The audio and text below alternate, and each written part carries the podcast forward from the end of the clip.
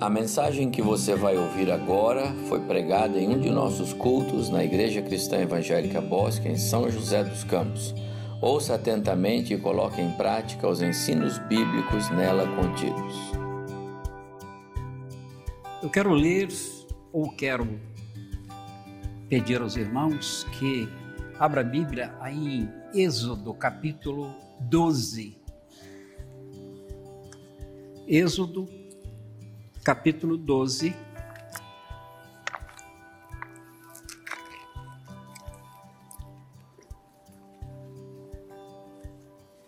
O capítulo 12 de Êxodo é bem extenso, tem 51 versos e não vamos ler todo ele, então eu tenho algumas alguns momentos que eu quero pedir atenção e a gentileza dos irmãos de estarem acompanhando. Ah, então, o capítulo Êxodo, o capítulo de Êxodo, capítulo 12, ele é muito interessante, ele é precioso. Ah, queríamos ter tempo suficiente para que pudéssemos estar lendo ele todo e considerando cada momento uh, deste grande, fantástico acontecimento, mas que a mensagem principal eu vou dizer para você depois que nós lemos aqui. Então acompanhe, eu vou fazer algumas leituras, depois nós passamos para alguns versos seguintes e assim nós vamos ler pelo menos 13 versículos deste, deste capítulo. Êxodo 12, verso de 1 a 7. Disse o Senhor a Moisés e Arão na terra do Egito: Este mês vos será o principal dos meses, será o primeiro mês do ano. Interessante que nós estamos no primeiro mês do ano. E querem ver mais alguma coisa? Verso 3: Falai a toda a congregação de Israel, dizendo: Aos dez deste mês, e nós estamos no décimo dia também. Cada um tomará para si um cordeiro, segundo a casa dos pais, um cordeiro para cada família. Mas se a família for pequena para um cordeiro, então convidará ele o seu vizinho mais próximo, conforme o número das almas, conforme o que cada um puder comer, pois aí calculareis quantos bastem para o cordeiro. O cordeiro será sem defeito, macho de um ano. Podereis tomar um cordeiro ou um cabrito, e o guardareis até o décimo quarto dia deste mês, e todo o ajuntamento da congregação de Israel o imolará no crepúsculo da tarde. Tomarão do sangue e o porão em ambas as ombreiras e na verga da porta nas casas em que o comerem. Verso 11: Desta maneira o comereis, lombos cingidos, sandálias nos pés e cajado na mão. Comê-lo-eis, a pressa é a Páscoa do Senhor, a passagem do Senhor. Porque nesta, ou, de, ou seja, porque naquela noite passarei pela terra do Egito e ferirei na terra do Egito todos os primogênitos, desde os homens até os animais.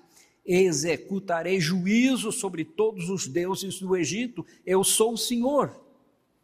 O sangue vos será por sinal nas casas em que estiverdes. Quando eu vir o sangue, passarei por vós, e não haverá entre vós praga destruidora quando eu ferir a terra do Egito. Vamos para o verso 21. Clamou Moisés, chamou, chamou, pois, Moisés todos os anciãos de Israel e lhes disse: Escolhei e tomai cordeiros, segundo as vossas famílias, e molai a Páscoa. Tomai um molho de sopo, molhai-o no sangue, que estiver na bacia e marcai a verga da porta e suas ombreiras, e o sangue que estiver na bacia, nenhum de vós e nenhum de vós saia da porta da casa até pela manhã. Porque o Senhor passará para ferir os egípcios. Quando eu, porém, eh, quando eu vir, porém, o sangue na verga da porta e em ambas as ombreiras, passará o Senhor aquela porta e não haverá, permitirá ao destruidor que entre em vossas casas para vos ferir. Mas, dois versos aqui, 29 e 30. Aconteceu que à meia-noite feriu o Senhor todos os primogênitos na terra do Egito, desde o primogênito de Faraó, que se assenta no seu trono, até o primogênito do cativo que estava na enxovia e todos os primogênitos dos animais. Levantou-se Faraó de noite, ele e todos os seus oficiais e todos os egípcios, e fez grande clamor no Egito, pois não havia casa em que não houvesse um morto. O Egito e o seu povo e a pique desta vez. Tudo por não ouvir a palavra de Deus, o pedido do Senhor, para que pudesse liberar, deixar o povo ir para a sua terra, para aonde quisessem ir. Ele então endureceu o coração e se manteve é, é, decidido até o fim. Uh, eu quero estabelecer, irmãos, aqui na minha palavra explicativa, uh, um paralelo entre a noite de horror na terra do Egito e o terror da Covid-19 para nós. Então, lá no Egito, nós estamos vendo aqui e sabemos pela história do horror, do terror que aconteceu lá. Eu me ponho a imaginar, às vezes, isto acontecendo é, é, ali naquela terra, à meia-noite. E o que nós estamos passando? Nós estamos ah, aterrorizados, nós estamos é, é, apavorados. Eu não quero despertar, animar mais ainda o medo que todos nós temos e que todas as pessoas estão, estão tomadas disto. Mas eu quero mostrar para você, meu irmão, minha irmã e você que está aí na sua casa também, como é que você vence esse medo? Porque todos estão com medo, todos estão aterrorizados. Os números que peguei hoje pela internet sobre os óbitos no mundo, já estamos na casa de um milhão e duzentos milhões de pessoas. Isso é terrível. Isso é espantador. O Brasil já vai para casa de 202 mil, já vai não, já ultrapassou a casa de 202 mil 657 óbitos aqui no nosso país. Em São José dos Campos, nós temos 501 óbitos. Nós ficamos estarrecidos, abalados, há dois meses atrás, quando o meu filho Marco, ele testou Covid-19, ficou mal, muito mal. Segundo o depoimento dele, ele disse: Pai, eu, eu, eu achei que ia morrer, eu tinha hora que eu sentia que eu ia embora. E nós nos mantendo firmes, ajudando, orando também. E aquilo passou. Uma grande experiência para ele e para nós também. Anteontem, é, recebemos a notícia de que um uh, cunhado nosso também está, e hoje está no hospital, também Covid-19. 19. Mas e vocês? Familiares, amigos, como isso está assustador? E nós vamos perdendo o chão, e nós vamos ficando sem saber o que fazer, e ficamos com medo. Mas eu vou dizer para você hoje à noite: você veio aqui para ouvir isto, e em casa também você deve atentar a isto. O caminho para você vencer o medo, perder o medo. É possível, pastor? Claro que é. Eu não tenho medo. Digo isso diante de Deus, eu não tenho medo. Porque eu sei em quem eu estou confiando. E você deve saber disso. E você deve caminhar por isso. Eu tenho, às vezes, me pego sondando, porque eu tenho tirado proveito dessa Covid pregando a Bíblia, falando da palavra de Deus para as pessoas. E eu uso este verso aqui em Apocalipse, capítulo 7, 6, verso 7 de Apocalipse, onde está previsto que a quarta parte da humanidade vai ser solapada pela peste, pela guerra, pela fome. A quarta parte, as pessoas ficam estarrecidas. É, aonde está isso? Está na Bíblia. E como é que a gente faz? Confiar em Deus. Não ter medo. Está aqui, é promessa, é livramento, é ajuda, é socorro socorro bem presente nas nossas tribulações, diz o Senhor. Pegue esse versículo, essa passagem e diga, mostre para as pessoas, olha a quarta parte, cavalo amarelo, que já está caminhando pela terra, já está passando pelas portas da casa de pessoas, mas elas conseguem, ele, ele cavalo amarelo, destruidor, consegue ver na porta, na sua vida, o sinal do sangue, como está lá no Egito, como aconteceu no Egito. O Senhor diz: quando eu vi o sinal do sangue na verga das portas, nos batentes, então eu passarei e não entrará o destruidor na sua casa. É isso, irmão, irmã. Confiança, certeza da provisão e presença do Senhor, não há o que temer. Para os que confiam, os que confiam no Senhor são como um monte Sião que não se abalam, mas está firme para sempre.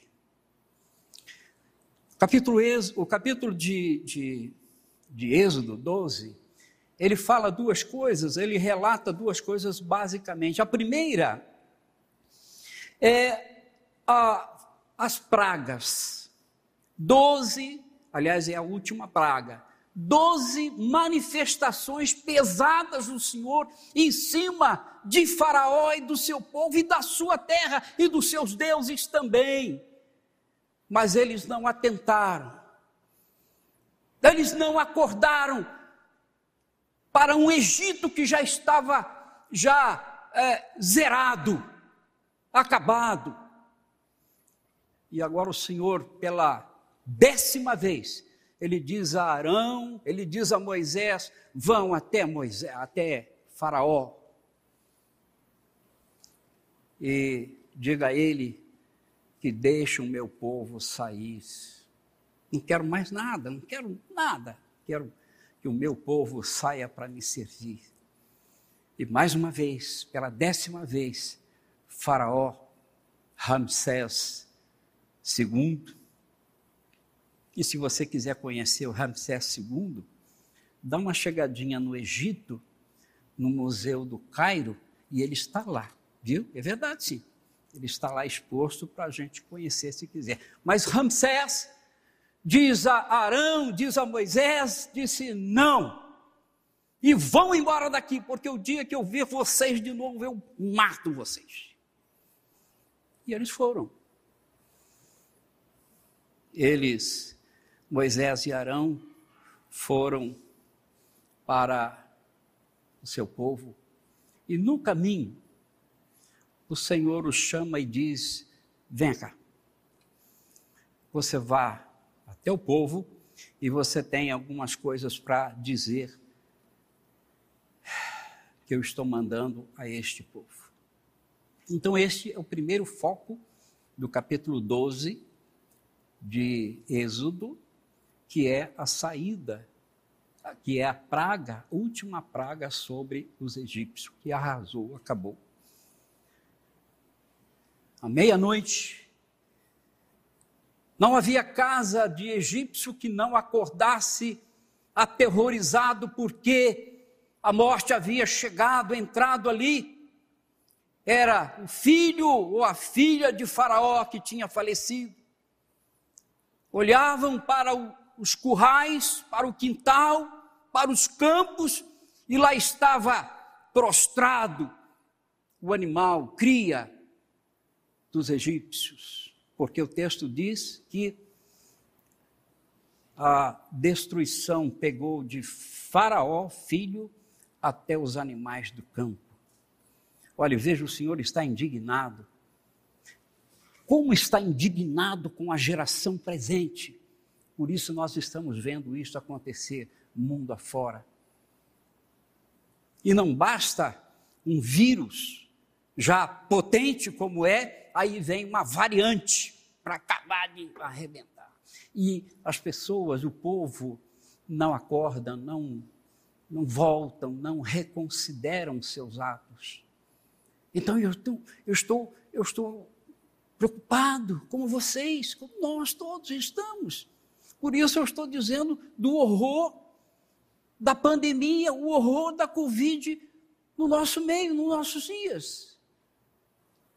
Mas eu volto a insistir, irmão e irmã, não tenha medo.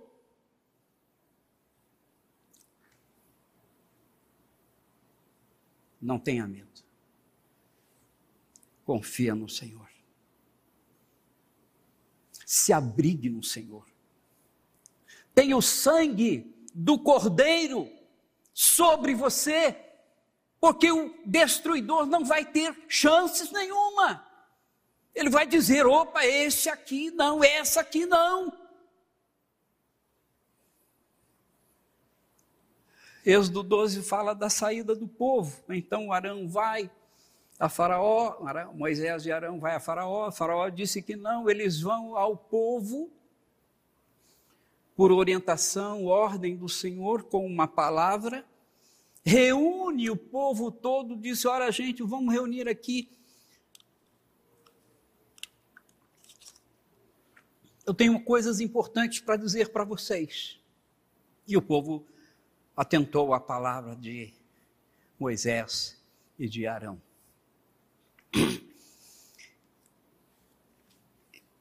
Eu vou pedir que os irmãos olhem de novo para o nosso texto, porque são preciosos os versos que eu vou citar. E ele ajuda a entender mais isso, mais profundamente isso que eu estou dizendo. Não é o que eu penso, é o que eu vivo, é o que eu entendo, é o que eu vejo pela palavra como promessa para nós, para a nossa vida, para a minha vida. Oito, oito, vocês não precisam guardar, só presta bastante atenção.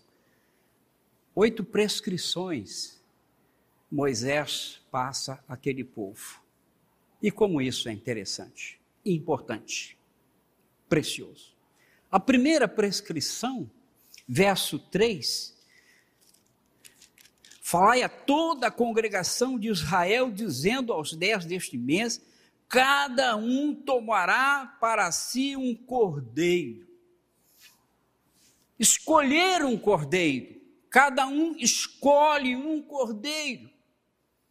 A família está agora orientada, ela está alertada, mas ela tem que cumprir essa prescrição, obedecer essa orientação. E Moisés disse: cada um da família tome um cordeiro. E se não tiver um cordeiro, tome um cabrito. Escolher um cordeiro. Mas interessante, irmãos, não é para pegar qualquer coisa, para o Senhor, para sacrifício, não é qualquer, qualquer coisa.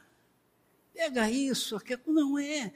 Deus não pode, ele, ele é afrontado, ele é ofendido quando nós fazemos assim, agimos assim, provocamos o Senhor com as nossas atitudes. De qualquer maneira, escolha cada um de vocês, veja quem é o responsável na família e vá ao curral, vá ao campo, vá à estrebaria, vá ao quintal e pegue um animal mais escolhido. Cada um de vós tomará um, para si um cordeiro, segundo que cada segundo cada a casa dos pais, um cordeiro para cada família. Sim, Senhor. que mais? E diz Moisés e Arão também aquelas famílias, verso 3, prosseguindo. É, tome cada um um cordeiro, cordeiro perfeito, sem defeito, o melhor que você tiver, para sacrifício ao Senhor.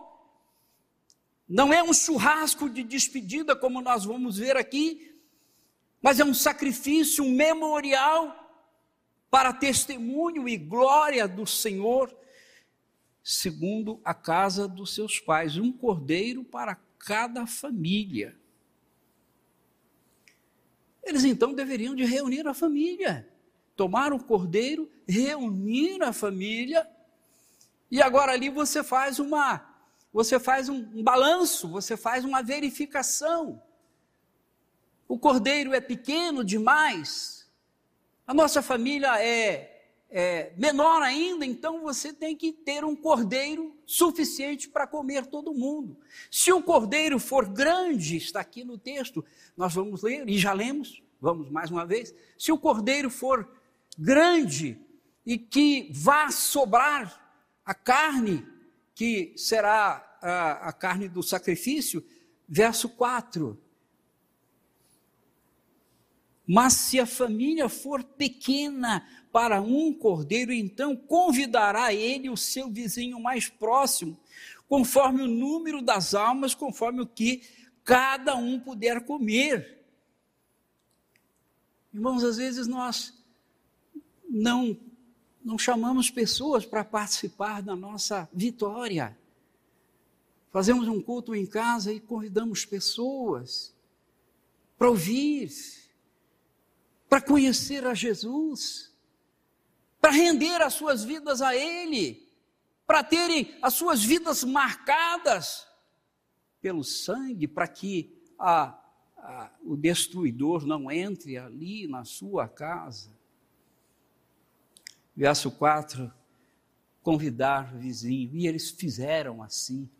Histórias que complementam este relato uh, aqui de Êxodo eles se reuniram muito rapidamente, porque aquele era o dia principal, e estavam comendo aquele cordeiro da Páscoa ali num cerimonial todo especial, todo solene, numa grande expectativa do que viria a acontecer depois. Verso 6 sacrificar. E o guardareis até ao décimo quarto dia deste mês, e todo o ajuntamento da congregação de Israel o imolará no crepúsculo da tarde, a tardezinha. Aquele cordeiro ali com as famílias, uma, duas ou três famílias, ou só a família local, então eles imolavam, eles sacrificavam o cordeiro numa oferenda ao Senhor, numa obediência à orientação, porque Moisés vai ao povo, ele não vai com essas ideias mirabolantes, extravagantes, esquisitas. Não, ele diz é a ordem do Senhor, é a orientação do Senhor. Então eles, no crepúsculo da tarde, o que eles fizeram? Eles imolaram o cordeiro, sacrificaram o cordeiro ali dentro de casa. Verso 6. Olhe no verso 7, depois no verso 12 e 13. Tomarão do sangue o porão em ambas as ombreiras e na verga da porta nas casas em que o comerem. O cordeiro estava sacrificado, o seu sangue havia sido colocado numa bacia, um recipiente, recolhido ali. Para que aquele sangue? Para que ele fosse tomado e pintado a verga da porta das suas casas. Ordem, orientação do Senhor para livramento se nós temos o sangue de Jesus, o Cordeiro de Deus, sobre nós. As dificuldades, as desgraças, o terror passam de lado. Esse com esse daqui não. Então, deveria de obedecer isto, marcar a verga com sangue um sinal de livramento. Porque diz o Senhor, por através de Moisés: quando eu vir o sangue, eu passarei por aquela porta, e não digo, não permitirei que o destruidor entre na casa de vocês e haja mortes, desde famílias até os seus animais. O que estava para acontecer com os egípcios? E eles não sabiam, e eles não atentaram, e eles não acreditavam nisto. Verso 22, são, eu falei para vocês que são oito, são algumas instruções que Moisés já está passando para o povo, mas tudo isso está, além de estar intimamente ligado, faz parte também de um ato de obediência, de atenção, de cuidado do seu povo. Verso, verso 2, 22. Olha o que está no verso 22. Tomai um molho de sopo, molhai-o no sangue que estiver na bacia, e marcai a verga da porta em suas e suas ombreiras, com o sangue que estiver na bacia, e agora, nenhum de vós saia da porta da sua casa para fora. O governo está cansado de recomendar: não sai de casa, fique em casa. Porque a Covid é sério. Porque o problema é sério. Não adianta chorar depois.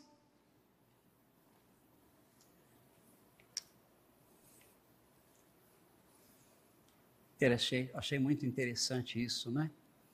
Era para fazer este cerimonial com toda a reverência, com toda a, a, o espírito de adoração, de respeito ao Senhor, e agora ninguém saia da sua porta para fora. Não é porque tem o sangue. Então, se está dito, recomendado, para que não saísse para fora, era sinal que se você sai, o destruidor pega. Oxalá não esteja acontecendo isso com muitas pessoas do nosso meio apesar de estarem cobertos pelo sangue de, do Cordeiro, estão aí abusando, usando e abusando, como nós falamos. E aí então vem a calamidade. Meu Deus, onde está o Senhor? Que fiz eu? Também, irmãos, verso 11, e tem mais um só que eu digo depois: comer verso 11, comer prontos para partir. É,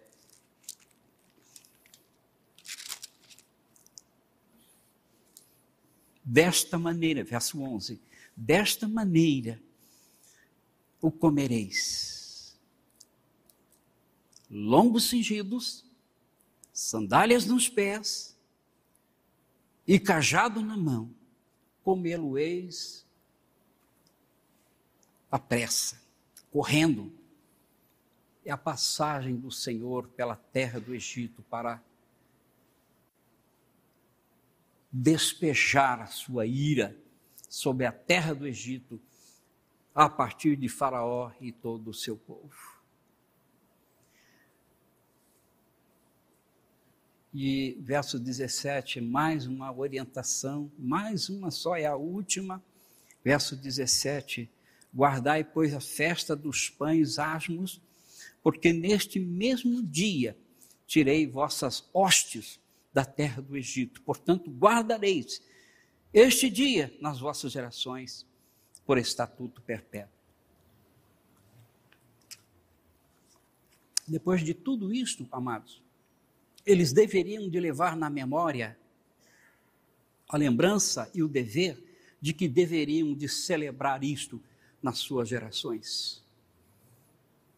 A juntar a família, juntar os filhos, explicar a eles o que aconteceu, como foi a vida no passado, o livramento de Deus, o que aconteceu com o Egito.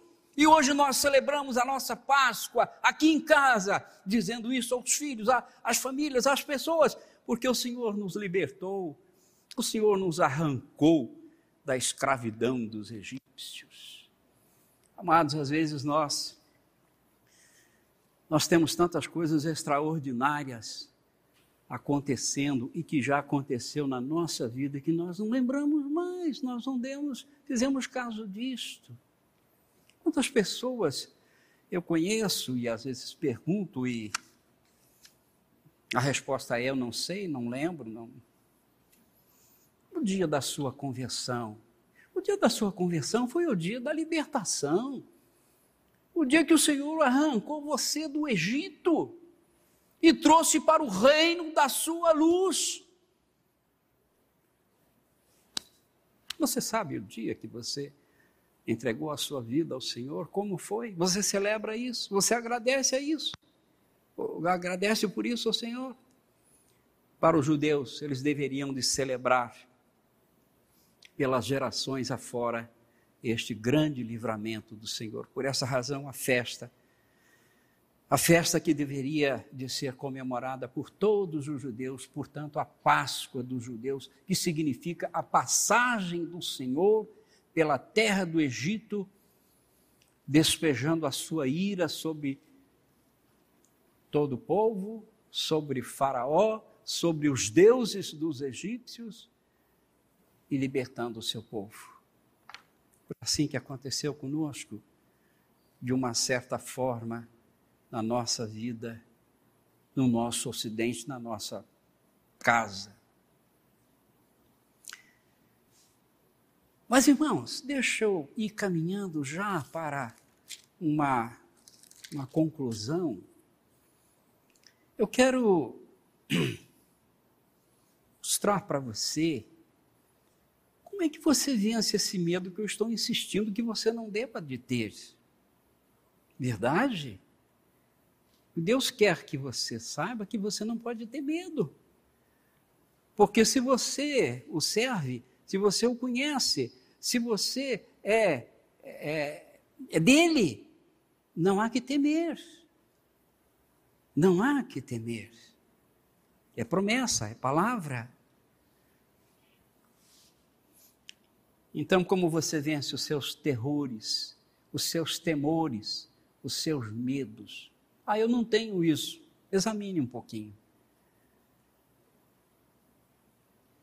Porque, amados, o medo muitas vezes é algo que nós produzimos na nossa própria cabeça nós criamos uma imagem falsa, uma situação de risco, mas nós criamos isso e ficamos com medo, e aí entra em, em, em cheque a nossa fé, a nossa confiança, a presença do Senhor.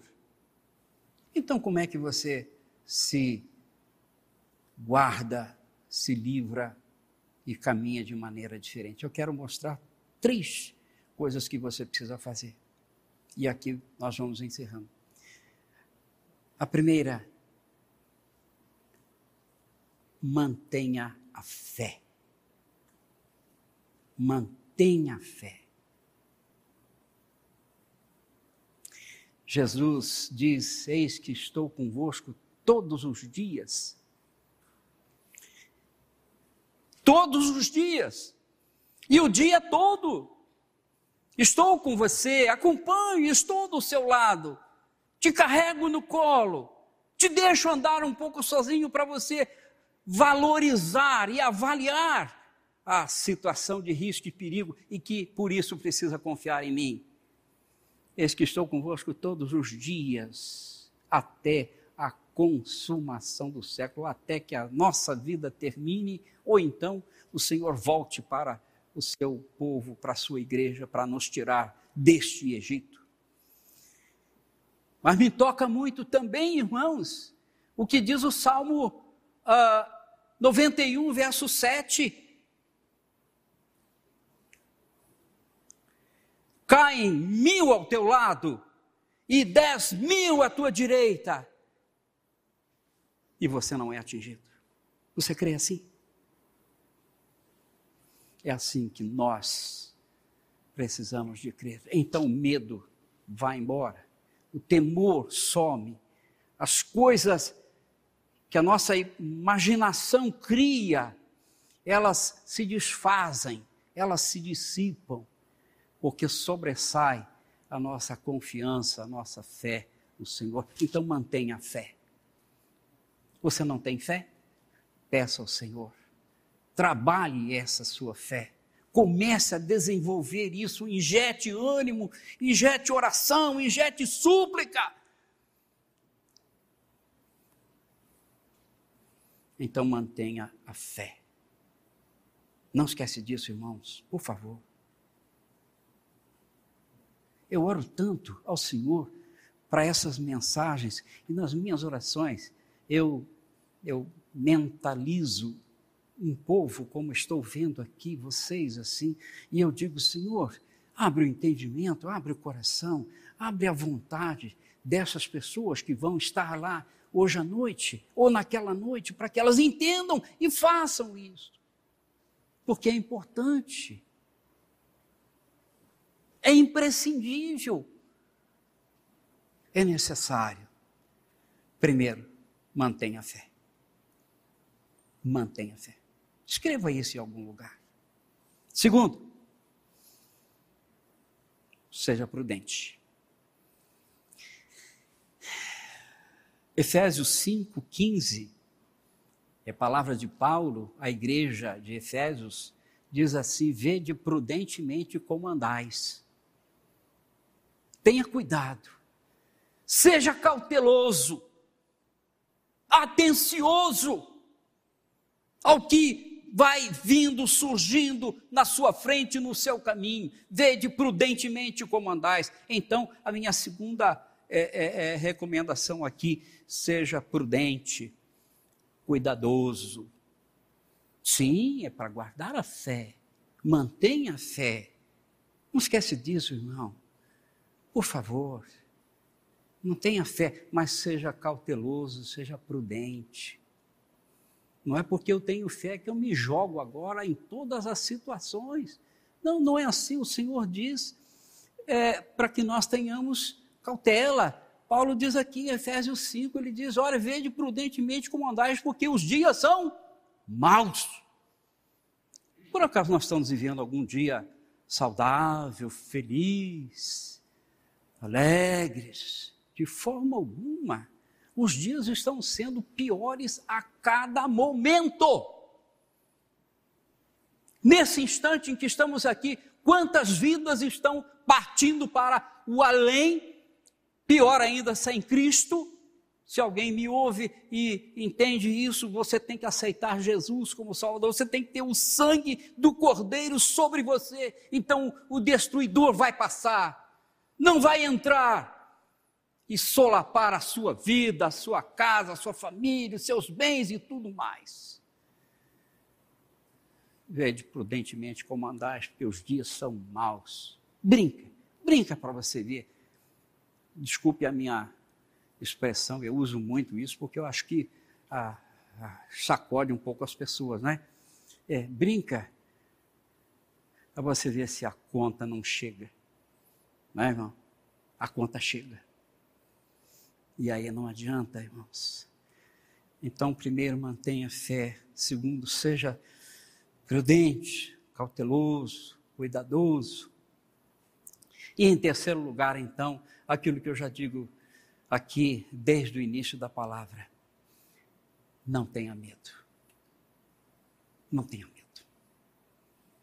Se você, terminando aqui, se você sentir no coração, pastor, ore por mim, porque tudo isso é uma necessidade, eu reconheço que é uma necessidade, é fundamental para a minha vida, mas eu não consigo, eu preciso de ajuda, ore por mim. Eu, eu posso estar orando por você aqui, para que o Senhor fortaleça a sua fé, a sua vida de prudência, mas também que você diga para o seu medo, fora daqui. Amados, aqui em 2 Reis, capítulo 2, verso 14, é um fato que eu acho tão curioso, tão especial. É, é, segundo o livro de Reis, o capítulo 2, verso 14, eu sei que algum, estou vendo que alguns irmãos estão procurando, eu vou é, é esperando um pouco. Os demais podem estar atentos mas, verso 14, capítulo 2, é o arrebatamento de Elias.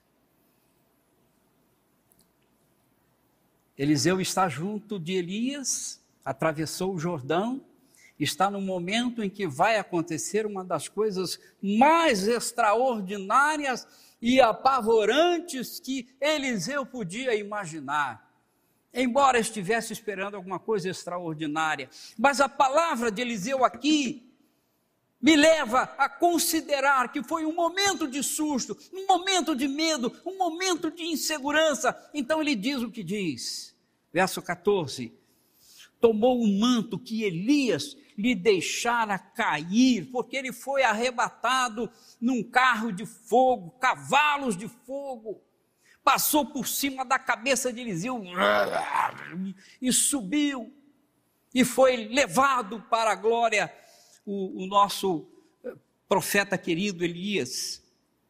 E aqui continua, é, é, tomou o manto que Elias lhe deixara cair, feriu as águas e disse: Onde está o Senhor Deus de Elias? Sabe, irmãos, é aquele momento em que você diz: estou sozinho, estou perdido. Deus não está, me deixou, abandonou. Então ele diz: onde está o Deus, o Senhor Deus de Elias? Aqueles momentos em que você repreende, que você enxota, que você manda embora as incertezas, os pavores, os medos. Você está com medo? Sente medo? Onde está o Senhor Deus de Elias? O Senhor está ao seu redor. O Senhor está com você. Não precisa ter medo. A pandemia está assustando o mundo todo, mas não pode assustar você. O que você precisa de ter é cuidado aqui. Veja prudentemente como você está andando. Mantenha a fé. Mas também não tenha medo. Não tenha medo. Não tenha medo. Amém? Amém. Não tenha medo. Não sou eu que estou dizendo isso. É a palavra do Senhor.